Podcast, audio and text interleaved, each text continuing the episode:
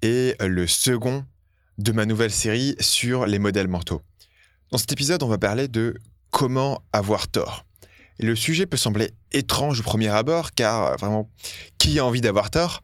Euh, On veut tous avoir raison, mais si on y fait réfléchir bien, avoir raison, c'est facile. Par contre, avoir tort, c'est assez difficile, c'est assez douloureux, ça peut même être euh, humiliant. Et avoir tort vous force à accepter vos limitations et à mettre à jour votre vision du monde. Et pour commencer cet épisode, je vais vous parler des deux façons d'échouer. Quand vous lancez une nouvelle entreprise ou un nouveau produit ou euh, une nouvelle campagne marketing, eh bien, il y a deux façons d'échouer. Numéro un, vous pouvez ne pas exécuter le plan que vous avez mis en place. Ou numéro deux, vous pouvez exécuter parfaitement le plan que vous avez prévu, mais le plan et votre exécution bah, ne donnent pas le résultat que vous avez escompté. Et en fait, ces deux euh, façons différentes d'échouer représentent une distinction qui est, à mon avis, importante dans la façon dont vous allez concevoir votre échec.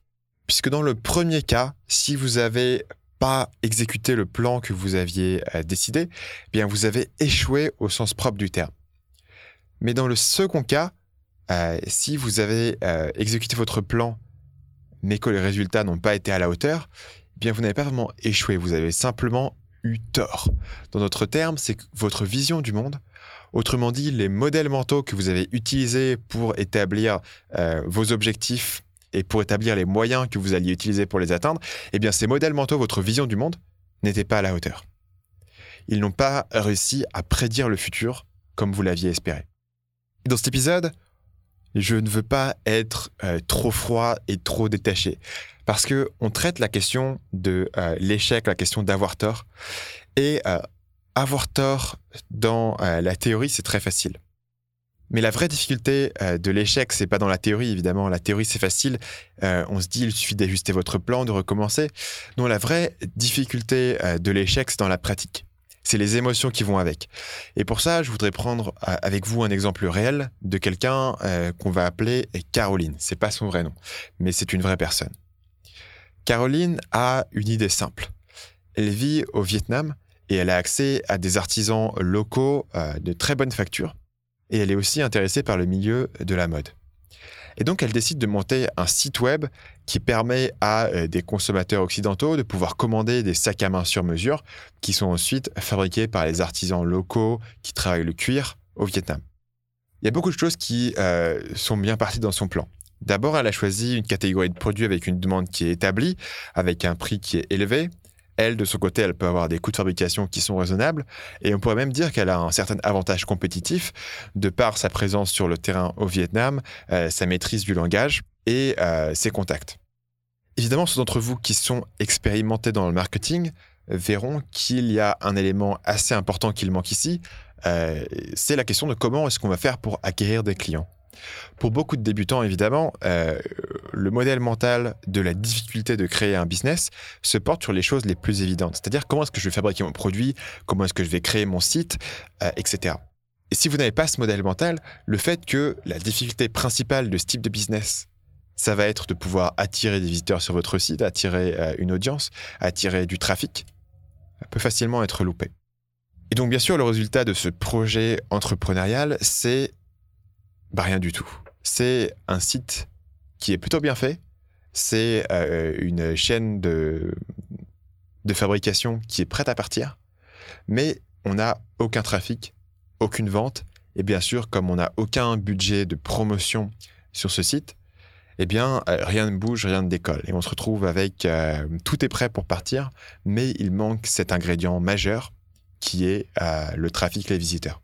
Et je finirai cette histoire plus tard dans l'épisode. Parce qu'avant, je voudrais voir avec vous une conséquence importante de ce modèle mental qu'on a commencé à ébaucher. Et c'est la question de quand faut-il abandonner? Donc certaines personnes vous diront qu'il ne faut jamais abandonner, il faut continuer, il ne faut jamais abandonner ses rêves, il faut euh, toujours partir, etc. À mon sens, ce n'est pas exact, ou en tout cas, c'est imprécis. Puisque dans beaucoup de cas, quand vous allez vous lancer dans un nouveau projet, et c'est le cas de Caroline, c'est que votre plan d'origine va être euh, simpliste. Il va être irréaliste. Il va passer à côté d'un élément crucial, mais qu'il n'est pas évident de l'extérieur, c'est-à-dire ici euh, le trafic web. Et donc, ce qui peut pousser quelqu'un comme Caroline à s'attaquer à un marché du sac à main qui est un marché massif avec des très grosses marques qui sont actives sur le marché, quand elle n'a pas de plan précis ou de vision précise de comment est-ce qu'elle va faire pour se différencier ou se positionner face à ces marques.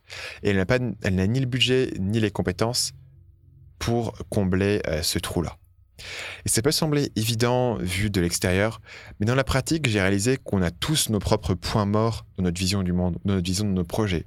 Et en particulier, si on a envie de croire à quelque chose, on a envie de croire que quelque chose va marcher, il est facile de ne pas voir des obstacles ou des compétences qui nous manquent ou des problèmes qu'on choisit d'ignorer ou qu'on choisit de, laisser pour plus tard.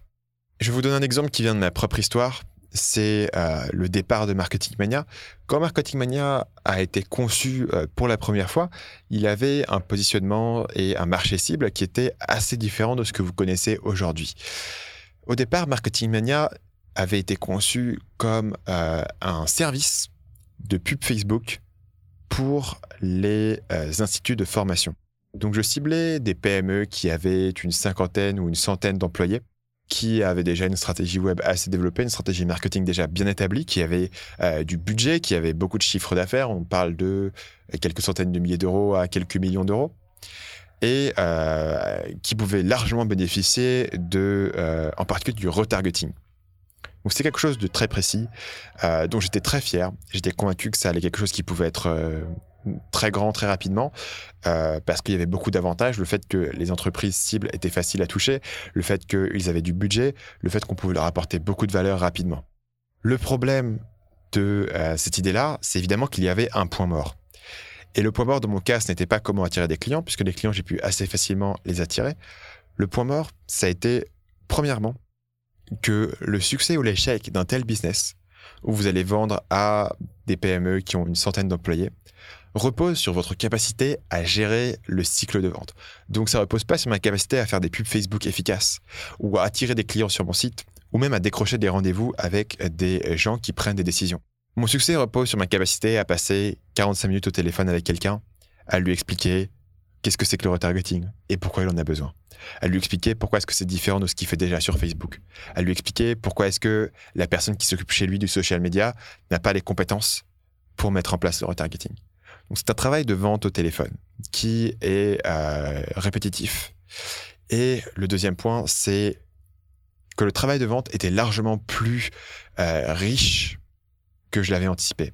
Et quand je dis riche, c'est l'idée que mon marché cible était beaucoup moins éduqué que je ne l'avais cru. Dans mon idée d'origine, une personne qui dirige une entreprise qui fait du marketing sur le web comprend ce qu'est le retargeting, comprend ce qu'est la pub Facebook, comprend ce qu'est euh, un cookie. Dans la pratique, j'ai rapidement découvert que ce n'était pas le cas. Et donc c'est donc là le deuxième point mort. Le deuxième point mort, c'est que la plupart des gens n'avaient aucune idée de quoi je leur parlais. Et donc je pouvais leur expliquer, je pouvais leur apprendre. Mais d'un coup, je passe d'un business qui est un service simple, facile à mettre en place, qui apporte beaucoup de valeur, à un business qui demande de faire euh, des heures et des heures par semaine au téléphone avec des prospects et aussi avec les clients actuels, puisque c'est des gens qui n'étaient pas capables vraiment de lire un rapport chiffré. Et donc, au bout de quelques mois à m'attaquer à ce marché-là, j'avais eu des, bons succès initiaux, mais j'avais aussi eu l'occasion de mettre à jour ma vision du monde. Et en particulier, j'ai mis à jour ma vision de cette opportunité, de la vision de ce business plan, la vision de ce marché cible. Et je me suis aperçu que le business que j'étais en train de construire était épuisant pour moi que je passais mon temps au téléphone, euh, que je construisais un business que je ne pouvais pas euh, supporter.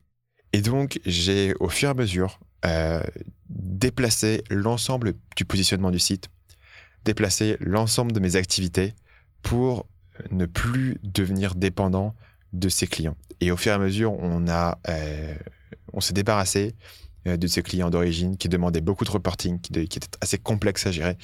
Et je suis passé sur un marché avec des clients plus petits euh, qui rapportaient moins d'argent, mais où je pouvais directement traiter avec le fondateur du business qui, était, qui savait de quoi je parlais. Euh, j'ai cessé complètement de faire de la prospection. C'est quelque chose qui marchait bien, mais qui m'épuisait. Et je suis passé sur un modèle entièrement inbound où maintenant les gens euh, viennent me voir pour travailler avec moi.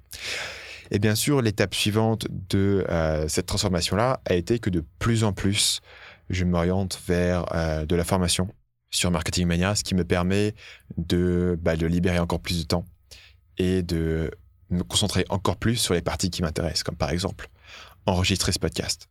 Et donc cet exemple-là vous donne une petite idée de la réponse à la question de comment abandonner. Est-ce que j'ai abandonné mon plan d'origine de créer une agence de pub Facebook pour les instituts de formation? La réponse c'est oui.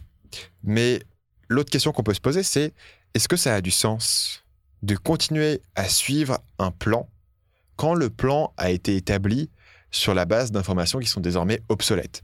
En d'autres termes, depuis que vous avez établi ce plan, cet objectif, vous avez appris plus de choses sur le monde, sur le business, sur le marché, sur vous-même, sur ce que vous cherchez, sur ce que vous voulez. Et donc votre vision du monde, de vos objectifs ont été mis à jour.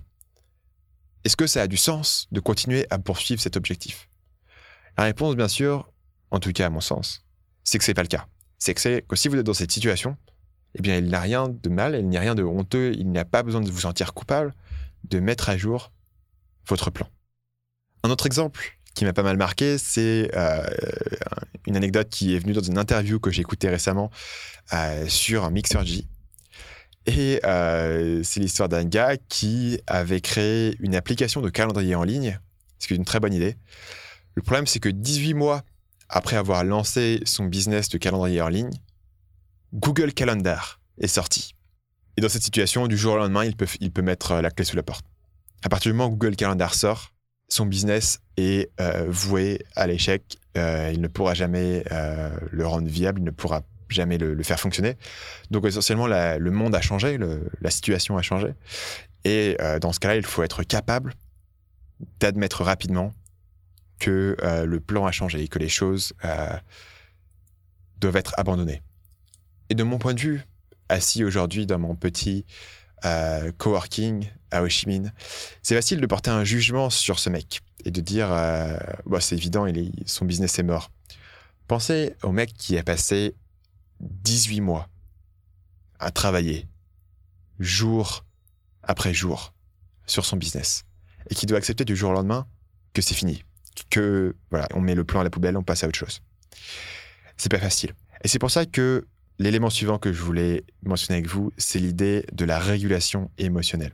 La régulation émotionnelle, c'est la première compétence qui est importante si vous voulez avoir tort.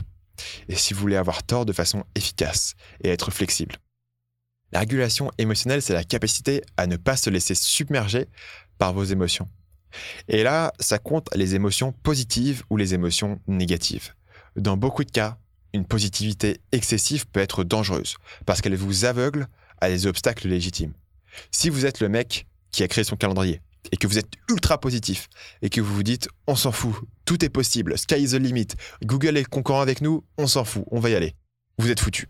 Votre positivité excessive va vous faire perdre des années de votre vie qui auraient pu être mieux utilisées autre part. Et bien sûr, cette histoire se finit bien puisque euh, derrière, il a monté d'autres business et il a eu du succès autre part. Et donc, ce qui est important de mentionner, c'est que la régulation émotionnelle, ce n'est pas refouler vos émotions. Au contraire. Parce que si, vous voulez refouler vos émotions, vous allez prétendre que tout va pour le mieux. Et vous allez refuser de mettre à jour votre vision du monde. Et ça, comme on l'a vu, c'est dangereux. Et je voudrais vous donner un autre exemple du danger que peut être le fait de refouler vos émotions. Du danger d'une positivité excessive quand vous ne pouvez pas faire face justement à ces émotions négatives, à cette, euh, à cette déception, à cet échec. Et cette histoire est l'histoire d'une jeune auteure qui s'appelle Emily Gould, qui avait vendu son premier livre avec un grand succès à un éditeur new-yorkais et qui avait reçu une avance conséquente de 200 000 dollars. À ce moment-là, Emily Gould habite à Brooklyn. Elle décide de prendre un appartement. Elle paye 1700 euros de loyer par mois. 1700 dollars, pardon, de loyer par mois, plus 400 euros d'assurance santé. Elle euh, vit une petite vie de bobo new-yorkais à Brooklyn. Elle vit le lifestyle de l'écrivain, de la personne qui a réussi. Et on peut le dire que quand vous avez reçu une, avance de 200 000 dollars de votre euh, éditeur pour un bouquin qui est uniquement à moitié fini, c'est assez spectaculaire. Ça veut dire que l'éditeur euh, espère que votre bouquin soit un best-seller.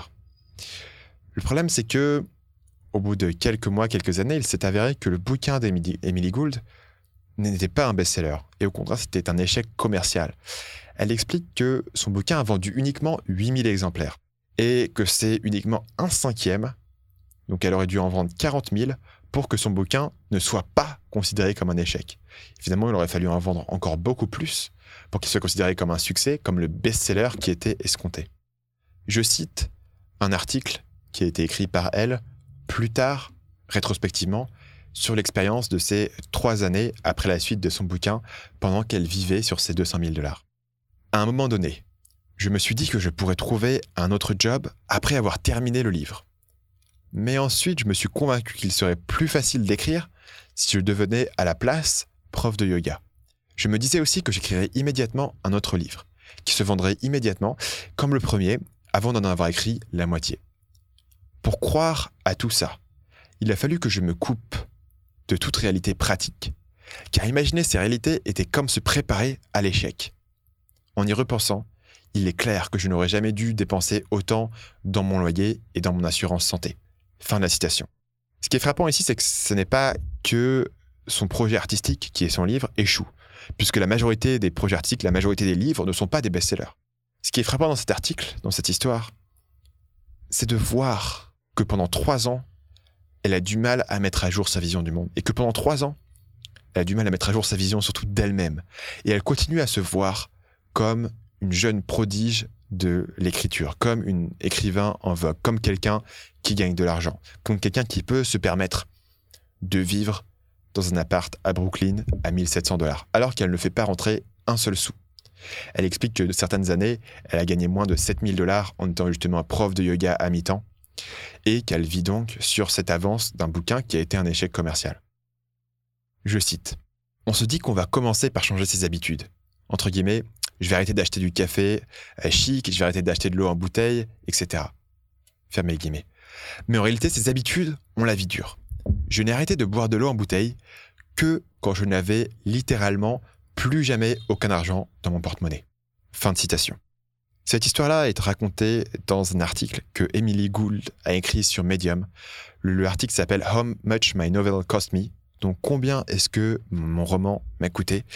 C'est une histoire qui m'a personnellement beaucoup touché parce que je me sens vulnérable à ce type de distorsion de la réalité. Je me sens vulnérable à une auto-hypnose.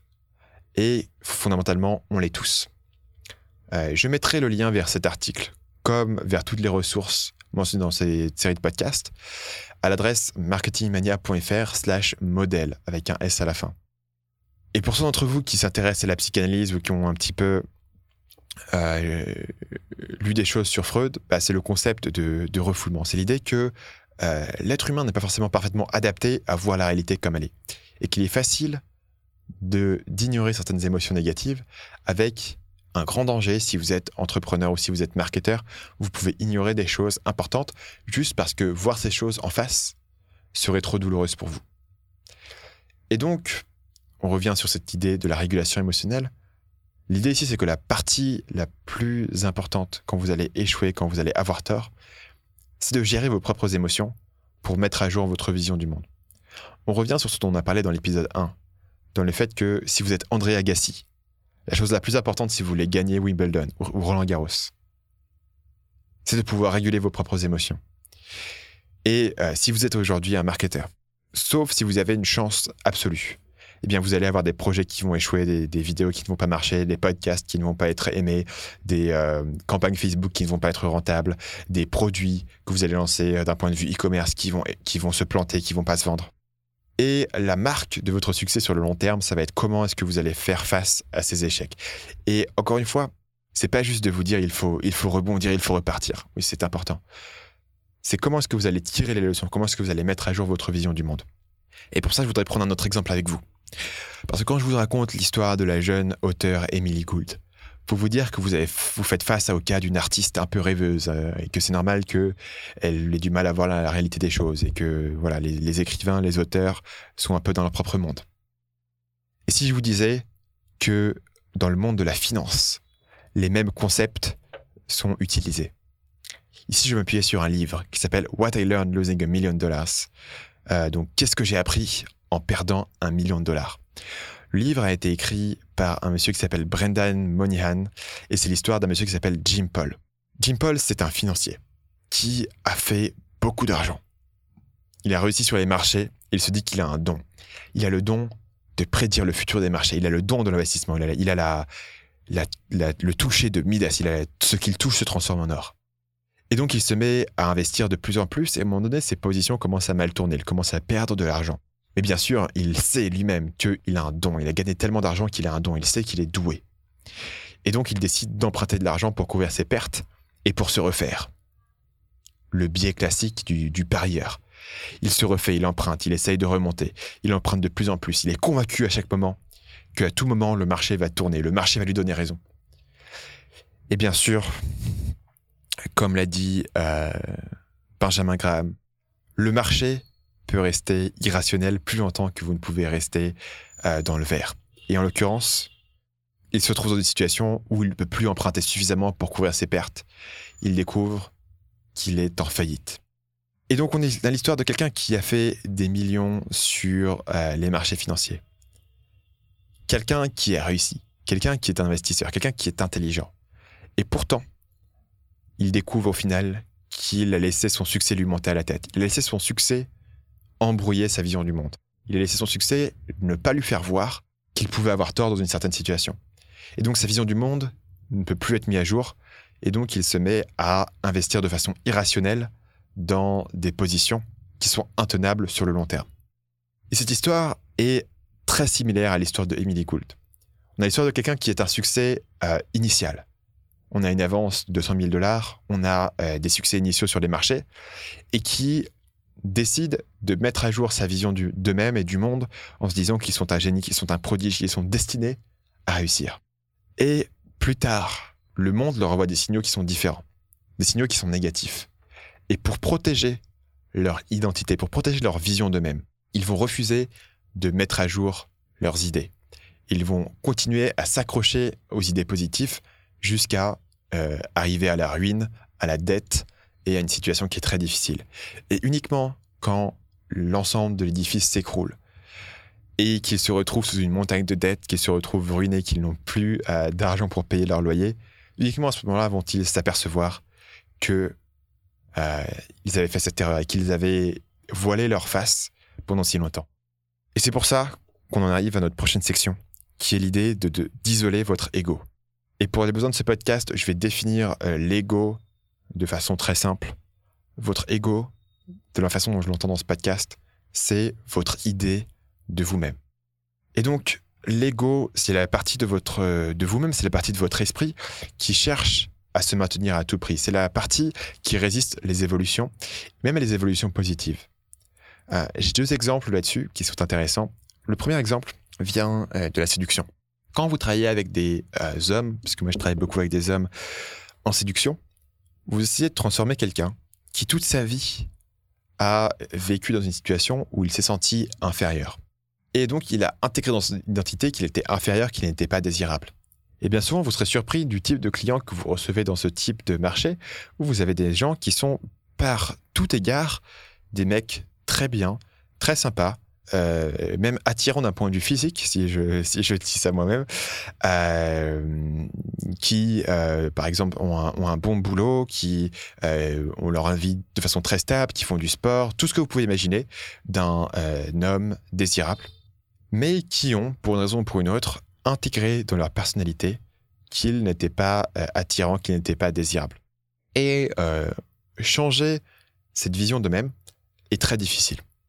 Euh, c'est-à-dire que même quand votre vision de vous-même est négative et même quand le monde vous envoie des signaux positifs, eh bien l'ego va s'accrocher à son existence actuelle.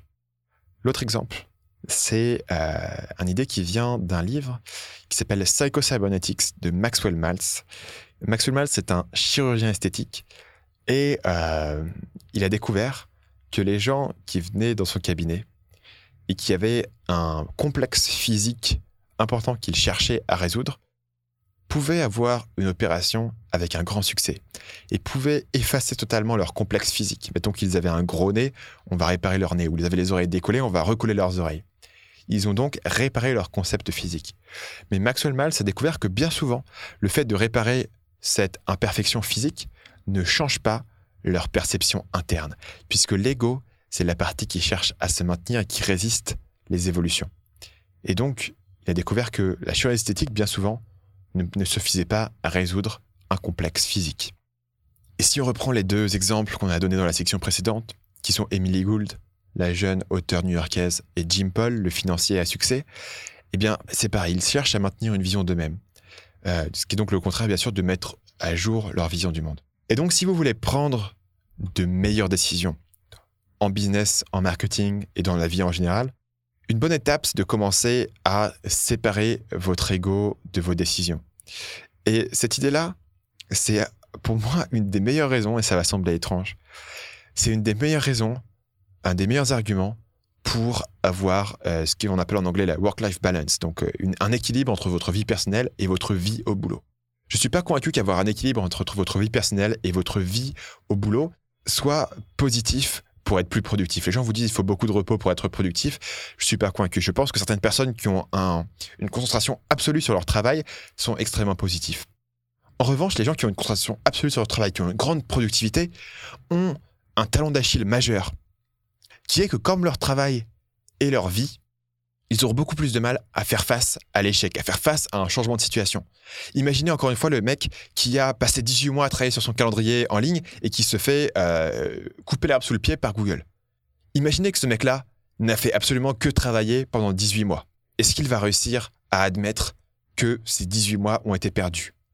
Mettez ça en contraste avec quelqu'un qui a travaillé dur pendant 18 mois, mais qui avait une vie à côté qui avait un ego qui était investi dans différentes choses. Je sais pas, il est, il est, euh, il, joue au baseball dans sa ligue. Euh, euh, régionale, il est président d'un club de philatélie, il a des enfants, il, peut courir un 10 km très rapidement. Donc son, ego est pas entièrement concentré dans son travail. Et eh bien ce mec-là aura facilement beaucoup plus de facilité à accepter certaines choses. Et un exemple que je veux donner là-dessus, et je vous propose de prendre cet exemple-là avec euh, 3 ou 4 grains de sel, une bonne poignée de sel même. C'est l'exemple de Steve Jobs. Puisque cet exemple-là est une lecture que je fais de, euh, du nouveau livre qui a été fait. Donc, il y a deux livres sur Steve Jobs. Euh, le nouveau qui s'appelle Becoming Steve Jobs, écrit par euh, Brent Chandler et Rick Tzeli, qui se centre sur la transformation que vit Steve Jobs entre le moment où il est viré d'Apple en 1985 et le moment où il revient en 1997. Et il semble que, à son retour, Steve Jobs est devenu moins égomaniaque. Il a une vie qui est plus équilibrée. Il a maintenant des enfants. Et il est plus apte à accepter quand il a tort, quand il y a une mauvaise nouvelle, quand les choses vont mal. En ayant mieux diversifier son identité. Et probablement en ayant passé 12 ans en exil pendant lesquels les choses ne se passaient pas comme il voulait, il a appris ses compétences de régulation émotionnelle. Il a appris comment séparer son ego, en partie au moins, de ses décisions d'un niveau business. Et comme son ego est moins monopolisé par, les, par son entreprise, eh bien, il a un meilleur contact avec les gens et il a de meilleures capacités à prendre des décisions et à réfléchir de façon euh, innovatrice. Et tout ça m'amène à un sujet autour duquel j'ai tourné tout au long de cet épisode, et c'est euh, la pensée négative. La pensée négative, c'est l'idée que vous allez anticiper l'échec. Et aujourd'hui, on vit dans un monde où on nous vend avant tout la pensée positive. En tout cas, dans le milieu de l'entrepreneuriat, dans le milieu du business, dans le milieu du succès, dans le milieu du développement personnel, il faut toujours penser positif. Mais comme j'ai essayé de vous le montrer tout au long de cet épisode, il peut y avoir des risques, et moi-même je les ai vécus, c'est pour ça que je vous en parle aujourd'hui, à penser de façon trop positive. Et donc dans cette section, je voudrais vous donner trois euh, exercices précis, concrets, que vous pouvez utiliser pour appliquer ce concept de pensée négative. Le premier, c'est le concept du pré-mortem. Donc euh, le pré-mortem, c'est euh, un post-mortem, mais avant l'action en, question. Donc, un post-mortem, évidemment, c'est quand vous avez fait une action, un projet, et a posteriori, vous allez euh, décomposer ce qui s'est passé et ce qui s'est moins bien passé. Un pré-mortem, c'est la même chose, sauf que vous allez le faire avant même le départ du projet. En d'autres termes, quand vous lancez un nouveau projet, vous allez vous demander Dans quelles circonstances et sous quelles conditions est-ce que ce projet pourrait échouer? C'est un concept qui est cher euh, aux stoïques. Personnellement, euh, j'ai beaucoup lu euh, Sénèque, et Sénèque vous parle de comment se préparer émotionnellement à des circonstances négatives dans votre vie. Donc, comment se préparer émotionnellement, par exemple, à la pauvreté, à la mort de vos proches, et il vous conseille de visualiser les situations négatives futures afin de vous y préparer. Je ne vais pas rentrer en profondeur dans le stoïcisme dans cet épisode parce qu'il est déjà suffisamment long, mais si c'est un sujet qui vous intéresse, j'ai deux euh, ressources euh, à vous conseiller. La première, c'est euh, l'épisode numéro 30 du podcast Nomade Digital. Donc si vous tapez Nomade Digital, épisode 30 ou Nomade Digital et stoïcisme, vous trouverez l'épisode en question qui porte entièrement sur le stoïcisme que, j'ai co-enregistré avec, avec Paul. Et euh, la deuxième ressource, c'est euh, mon intervention chez Antoine Blanche-Maison, qui est pour le coup une vidéo un peu plus courte, euh, qui permet de poser les bases du stoïcisme. Vous pouvez taper Antoine Blanche-Maison, stoïcisme, Stan Leloup, vous devriez trouver ça sur YouTube. Second exercice pour pratiquer la pensée négative, c'est la pratique d'expliciter vos hypothèses. Je vous ai parlé tout à l'heure du départ de Marketing Mania au départ de Marketing j'avais certaines hypothèses qui étaient que j'allais pouvoir rapidement gagner des clients car ils avaient euh, des besoins, ils étaient faciles à identifier et parce que la prospection marchait bien. Une hypothèse qui euh, avait mal été explicitée et en tout cas qui a été rapidement falsifiée a été l'idée que euh, on allait pouvoir rapidement gagner des clients. Et la raison pour laquelle cette hypothèse a été falsifiée, c'est parce que, évidemment, les grosses boîtes prennent longtemps à décider. C'est un point mort, encore une fois, qui peut sembler évident si vous êtes un peu dans ce milieu-là, mais qui pour moi ne l'était pas, parce que j'avais passé beaucoup de temps à faire du B2C et à travailler avec d'autres entrepreneurs, et je n'imaginais pas qu'une boîte qui a quelques centaines d'employés peut facilement mettre deux mois à prendre la décision sur un projet. Et si j'avais été plus diligent, plus précis pour euh, mettre de façon explicite ces hypothèses sur le papier, si j'avais écrit sur le papier euh, hypothèse, euh, on peut avoir un cycle d'achat entre le moment où je parle au client et le moment où on fait la vente de moins de trois semaines.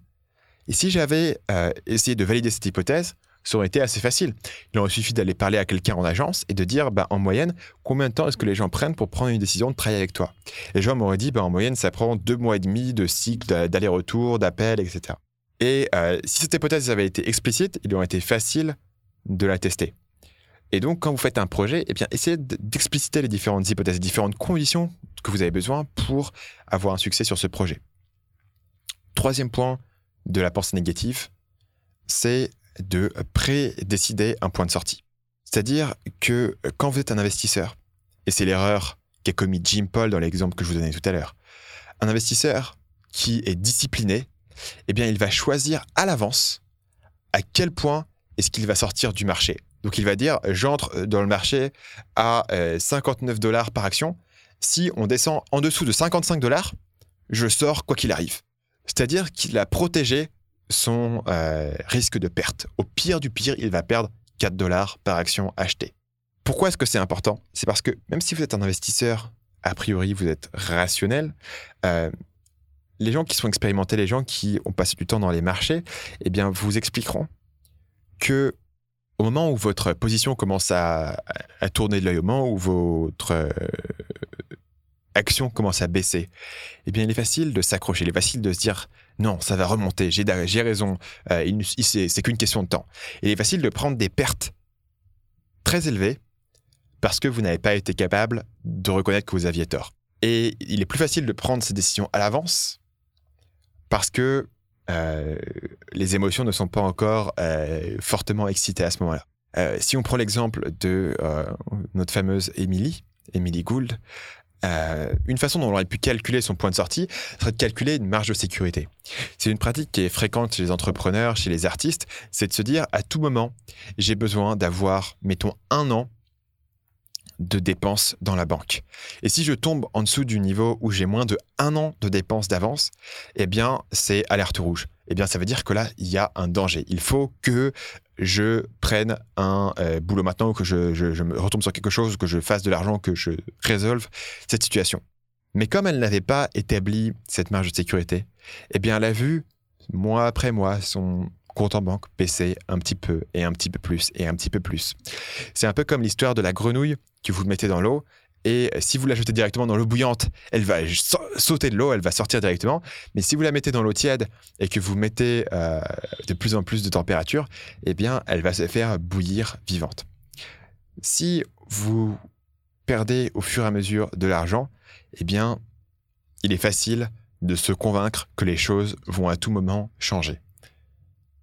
Alors que si vous avez à l'avance décidé d'un point de sortie, eh bien, vous avez beaucoup plus de chances de vous y tenir. Le dernier exemple sur l'idée des points de sortie vient de l'alpinisme. Vient d'un bouquin qui s'appelle Into Thin Air euh, de John Krakauer.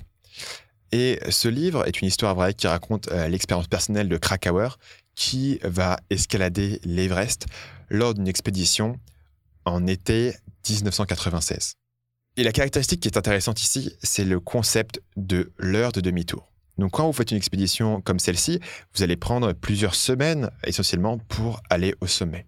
Et vous allez avoir un jour où vous allez être au camp numéro 4, donc le camp qui est le plus proche du sommet, et vous allez vous lever très tôt le matin et faire euh, le dernier push vers le sommet pour arriver au sommet. Le problème, c'est que plus vous êtes élevé sur la montagne, plus c'est dangereux. Et donc, quand vous faites cette dernière journée pour aller vers le sommet, vous allez mettre en place une heure de demi-tour. Et dans cette expédition, sur l'Everest, en 96, on avait fixé une heure de demi-tour à 14 heures. Ce qui veut dire qu'on va tous monter. À 14 heures, si vous n'êtes pas encore arrivé au sommet, quoi qu'il arrive, vous faites demi-tour. L'idée étant que si vous continuez à avancer après 14 heures, il y a des risques que vous soyez sur le sommet trop longtemps, il y a des risques que vous commenciez à euh, manquer d'oxygène ou que vous soyez coincé par une tempête. Normalement, ce concept de euh, d'heure de demi-tour est euh, très strictement appliqué par les guides qui accompagnent l'expédition. Et en l'occurrence, je vais me concentrer sur le personnage qui s'appelle Doug Hansen. Donc, encore une fois, c'est une vraie personne. Je ne sais pas pourquoi j'ai dit personnage. Sur, un monsieur qui s'appelle Doug Hansen. Et euh, Doug, il avait euh, un problème, c'est qu'il euh, n'avait pas beaucoup d'argent. Il était postier, il, il, avait économisé pendant plusieurs années pour se payer l'Everest. Il avait été à, l'Everest en 95. Il avait presque été au sommet. Et là, non, c'était l'heure de demi-tour. Il avait dû redescendre sans arriver au sommet. donc, il était postier et l'Everest, ça coûte quand même 60 000 dollars pour faire cette expédition. Donc, l'an suivant, il revient, il, il fait des économies, il revient, il remet 60 000 dollars sur la table pour monter. Et rebelote encore une fois, on arrive à l'heure de demi-tour, on arrive à 14h et il n'est pas encore arrivé en haut. Et à ce moment-là, il a passé plus de un an à être obsédé par cette idée d'arriver au sommet de l'Everest. Et donc il convainc son guide d'ignorer l'heure de demi-tour. Il convainc son guide de, euh, dans l'émotion du moment, de revenir sur la décision qui avait été prise à froid, de dire à 14h quoi qu'il arrive, on fait demi-tour. Et ils vont continuer, ils vont arriver au sommet, mais ils vont arriver au sommet beaucoup trop tard et ils vont finir par tous les deux mourir sur l'Everest ce jour-là parce qu'ils ont été euh, aveuglés par la proximité du sommet, ils ont été aveuglés par les émotions du moment et ils n'ont pas suivi leur décision de faire demi-tour. J'ajoute une petite note ici, qui est que si cette histoire vous intéresse, le livre s'appelle Into Thin Air de John Krakauer. Il est excellent. Euh, il a été traduit, il me semble, en français. Et il a été adapté récemment euh, en film, en tout cas cette histoire de cette expédition a été adaptée en film, et le film s'appelle Everest. Il est très bon, euh, très anxiogène, voilà, terrifiant, mais c'est une belle étude de nature humaine.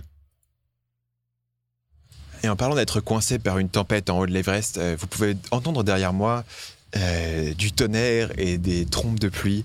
Euh, je m'excuse de la dégradation de la qualité de cet enregistrement. Euh, je suis actuellement au Vietnam, à Ho Chi Minh Ville, et on est en septembre. Et le septembre au Vietnam, ça veut dire saison des pluies. Et donc, je suis en train de regarder des éclairs, du vent, des trompes d'eau qui tombent derrière ma fenêtre. Euh, que vous allez sans doute vous-même entendre sur l'enregistrement et euh, je m'en excuse, mais on va rapidement terminer cet épisode ensemble maintenant. Donc je vous parlais à l'instant de nature humaine, de monter l'Everest et euh, le concept ici c'est que avoir tort, en un sens c'est contraire à la nature humaine. En un sens, les mécanismes qui sont implantés dans votre cerveau de d'ego et de décision et d'émotion ne sont pas construits pour vous permettre d'avoir tort de façon élégante, de façon efficace, de façon flexible, de façon productive. Et donc, toutes ces approches dont on parle aujourd'hui en Silicon Valley, de fail early, fail often, de mentalité expérimentale, de lean startup, c'est des choses qui sont contre nature pour l'être humain. Et donc il est utile d'avoir une pratique, d'avoir une ressource, d'avoir une habitude, d'avoir une discipline qui vous permet de mettre en pratique les différents éléments dont on a parlé dans ce podcast. Et moi, tous ces éléments ont été rassemblés dans une chose. Et cette chose, c'est le plan de 90 jours. Le plan de 90 jours, c'est l'idée que mon année est divisée en 4 et que chaque bloc de 12 semaines va avoir un plan qui va être établi au départ et qui va être suivi de façon rigoureuse pendant les 12 semaines. Mais qu'au bout de 12 semaines, tout est remis sur la table. Tous mes objectifs, toutes mes visions, toutes mes hypothèses vont être remis, vont être réétablis, vont être réexaminés. Donc le plan de 90 jours fonctionne en 5 étapes. Premièrement, vous allez établir une vision du monde actuel. Qui est-ce que vous êtes Quel est le marché sur lequel vous vous positionnez? Quelle est la situation dans votre business? Quelles sont vos ressources? Quelles sont vos, connaissances Etc. Vous allez établir une vision du monde telle que vous la voyez actuellement. Deuxièmement, vous allez établir des objectifs à long terme, de 3 ans. Et troisièmement, vous allez établir des objectifs à court terme de 90 jours. Vous avez donc maintenant une vision du monde à, euh, actuelle, des objectifs à long terme et des objectifs à court terme.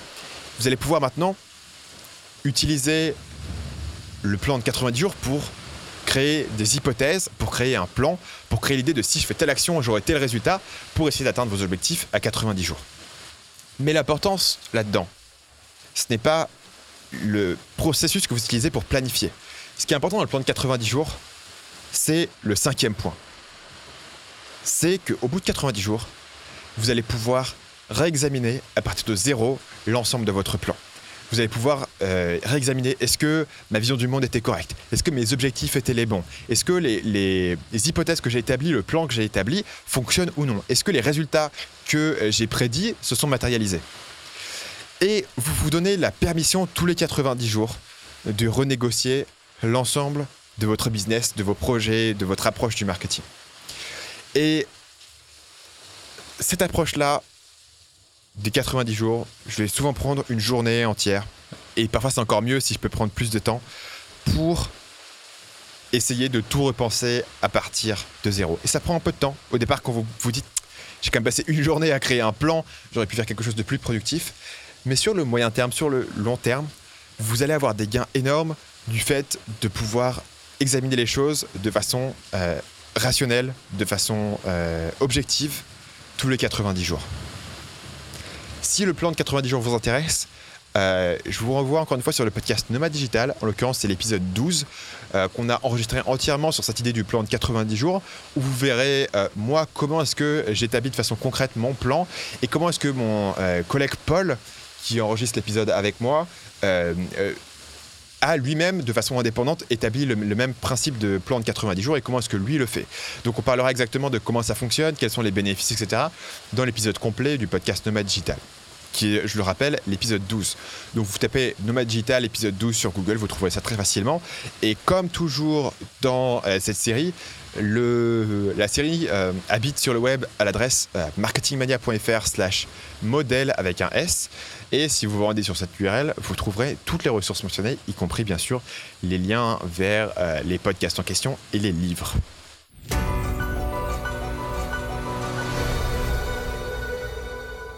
En conclusion, avoir raison, c'est facile. Mais avoir tort et en tirer les bonnes leçons, ça, c'est assez difficile. Et tout au long de ce podcast, je vous ai donné assez peu d'exemples au final qui viennent directement du marketing. Mais bien sûr, la seule chose dont on peut être vraiment certain aujourd'hui dans le marketing, c'est que ça bouge très vite. C'est que les applications, les techniques, les méthodes qui fonctionnent changent très rapidement. Et donc, la seule chose dont vous pouvez être sûr, la seule constante, c'est le changement. Vous allez donc devoir fréquemment vous adapter, c'est-à-dire accepter que votre stratégie ne marche pas ou plus et mettre à jour votre vision du monde. Et je voudrais profiter de cette occasion pour terminer l'histoire euh, que j'ai commencé tout à l'heure, l'histoire de Caroline. Caroline qui a lancé son business de e-commerce dans le domaine de, euh, du sac à main en cuir sur mesure et qui n'a pas du tout réussi à faire des ventes à ce moment-là, elle a deux façons d'accepter cette situation. Elle peut soit se dire je vais me former au marketing, je vais apprendre à partir de zéro le marketing et je vais faire ça. Ou alors soit elle peut mettre à jour ses du monde en se disant Quand j'étais naïf, je pensais que je pouvais réussir dans le milieu du sac à main. Aujourd'hui, après y avoir passé X temps, après avoir testé telle technique et telle technique de marketing, j'ai découvert que cette idée n'était pas la bonne. Et donc elle accepte que l'argent, le temps, l'effort, l'ego, les émotions qui ont été investies dans le projet sont perdues. Et elle laisse tomber elle va faire autre chose. en l'occurrence, c'est ce qu'elle a fait. Et elle a décidé d'utiliser euh, son expérience pour monter un business totalement différent euh, de networking euh, au Vietnam, qui a plutôt un bon succès, qui a bien décollé et qui se repose justement sur ses forces, qui repose sur une vision du monde qui est plus exacte, qui repose sur une meilleure compréhension des besoins du marché et qui repose sur une meilleure stratégie marketing, puisque c'est un business de networking qui fonctionne du coup très bien en bouche-oreille, ce qui n'était pas le cas dans le business de e-commerce. Et donc pour terminer, voici un résumé des idées dont on a parlé dans cet épisode. On a parlé des deux façons d'échouer. Dès que vous pouvez échouer soit en n'appliquant pas votre plan, ou alors vous pouvez échouer quand votre plan passe à côté de la, de la plaque. Vous pouvez échouer quand votre plan, quand votre vision du monde n'était pas exacte. Et là-dessus, on a parlé de comment mettre à jour votre vision du monde, on a parlé de quand il faut abandonner, c'est-à-dire quand vous avez obtenu des nouvelles euh, informations qui vous permettent de mettre à jour votre vision du monde au point où votre plan d'origine ou votre objectif d'origine n'est plus pertinent. On a parlé de comment réguler vos émotions quand tout va mal et comment réguler vos émotions quand tout va bien. On a parlé de comment isoler votre ego de vos décisions afin de prendre de meilleures décisions. On a parlé de trois techniques de pensée négative, qui sont numéro un le pré-mortem, la pratique de vous demander comment est-ce que le projet peut échouer avant même de le lancer. On a parlé de la pratique d'expliciter vos hypothèses, de vous dire sous quelles conditions est-ce que le plan que j'ai mis en place va fonctionner. Et sous quelles conditions, évidemment, est-ce qu'il peut échouer. Et de pouvoir, une fois que vous avez explicité ces hypothèses, eh bien, les tester de façon très délibérée. Et troisième et dernière technique de pensée négative, on a parlé de comment définir un point de sortie à l'avance comment définir le point où vous allez accepter que le plan ne fonctionne pas, de façon à ne pas devoir prendre la décision dans la situation où vous êtes le plus émotionnel. Et pour finir, je vais partager avec vous le système qui, moi, le, m'a le plus aidé à avoir tort de façon plus efficace, à changer mon avis plus rapidement, à avoir moins d'émotions négatives face à l'échec, et c'est le plan de 90 jours. Et euh, je vous renvoie encore une fois sur l'épisode 12 du podcast Nomad Digital pour euh, avoir un épisode qui a été entièrement dédié à ce concept-là. Et c'est donc ici que se termine cet épisode, au son de la pluie, au son de ma petite musique de transition. Euh, si vous avez aimé cette introduction au modèle mentaux, eh bien n'oubliez pas de vous abonner à mon podcast. Donc c'est le podcast Marketing Mania pour ne pas manquer la suite. Vous pouvez vous abonner sur iTunes ou sur la plateforme de votre choix. Et si vous voulez des instructions pour savoir comment vous abonner au podcast, bien ensuite vous rendre sur marketingmania.fr/slash podcast. Et euh, vous aurez des instructions sur comment vous abonner sur iTunes, comment laisser une évaluation et euh, comment vous abonner sur Android. Et je vous parlerai aussi de, euh, sur ce lien-là de l'application que j'utilise pour écouter mes podcasts sur Android, au cas où vous êtes un nouveau dans le monde du podcast. Pour finir, si vous appréciez l'approche du marketing que je défends sur Marketing Mania, eh bien, euh, ça me ferait très très plaisir et c'est quelque chose qui me touche beaucoup. Si vous pouvez prendre quelques minutes pour faire deux choses. Premièrement, bah, me laisser une évaluation sur la plateforme de podcast que vous utilisez. Ça aide vraiment vraiment beaucoup. Euh, surtout si vous utilisez iTunes. iTunes est un peu chiant, est un peu bancal, est un peu pénible, mais faites-le et laissez-moi une évaluation sur iTunes et ça apporte énormément pour mon business. Deuxième chose, partagez cet épisode avec un ami qui pourra en bénéficier, avec un contact. Euh, L'URL direct c'est marketingmania.fr slash modèle. Euh, ce type d'épisode fonctionne bien par bouche à oreille. Donc si c'est quelque chose qui vous intéresse, si vous pensez que ça peut aider quelqu'un, euh, partagez-le, ça me fait plaisir et je pense que ça peut aider quelqu'un dans votre réseau. Sur ce, je vous remercie de m'avoir écouté. Je vais tenter de rentrer chez moi dans le déluge complet et je vous dis à la semaine prochaine.